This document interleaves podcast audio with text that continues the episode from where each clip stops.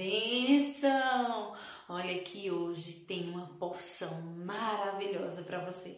Não que todos os dias não tenha, porque tem sim, mas é porque eu quero chamar a sua atenção.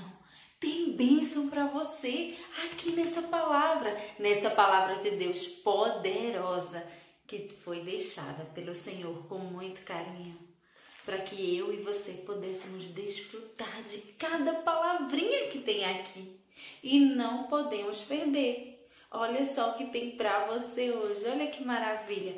Capítulo 18 de Mateus, a partir do verso 10. Vede, não desprezeis a qualquer destes pequeninos, porque eu vos afirmo que os seus anjos nos céus veem incessantemente a face de meu Pai celeste, porque o Filho do homem veio para salvar o que estava perdido. Que parece?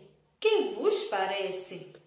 Se um homem tiver cem ovelhas e uma delas se extraviar, não deixará ele nos montes as noventa e nove, indo procurar a que se extraviou?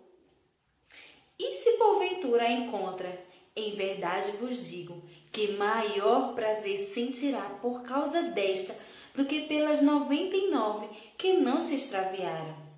Assim, pois, não é da vontade de vosso Pai Celeste que pereça um só destes pequeninos. Lindona! Olha que amor maravilhoso de Deus por você! Jesus aqui continuava falando das crianças, lembra? Desde o início do capítulo 18.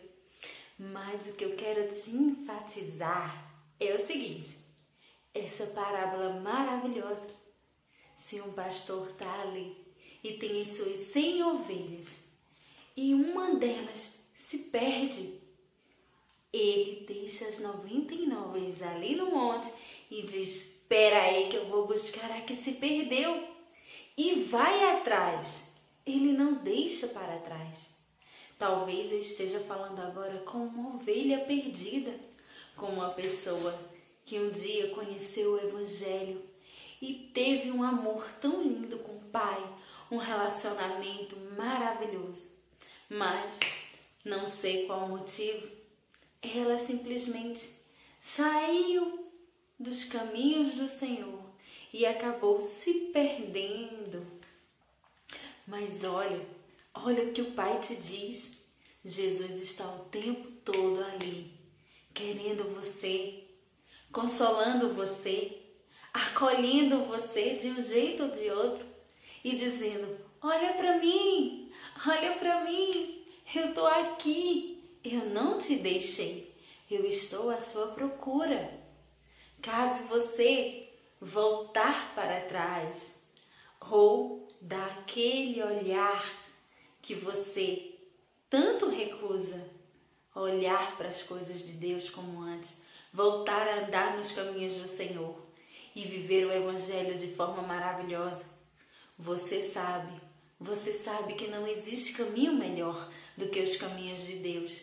Talvez você esteja iludida, achando que ah, tá sendo bom aqui, ah, tá sendo muito melhor, ah, porque eu me decepcionei com A, com B, com C, aconteceu isso, aquilo outro. Não, mas Jesus não te decepciona. Deus não te decepciona. O Espírito Santo não te decepciona. Eles estão ali esperando por você, estão à sua busca.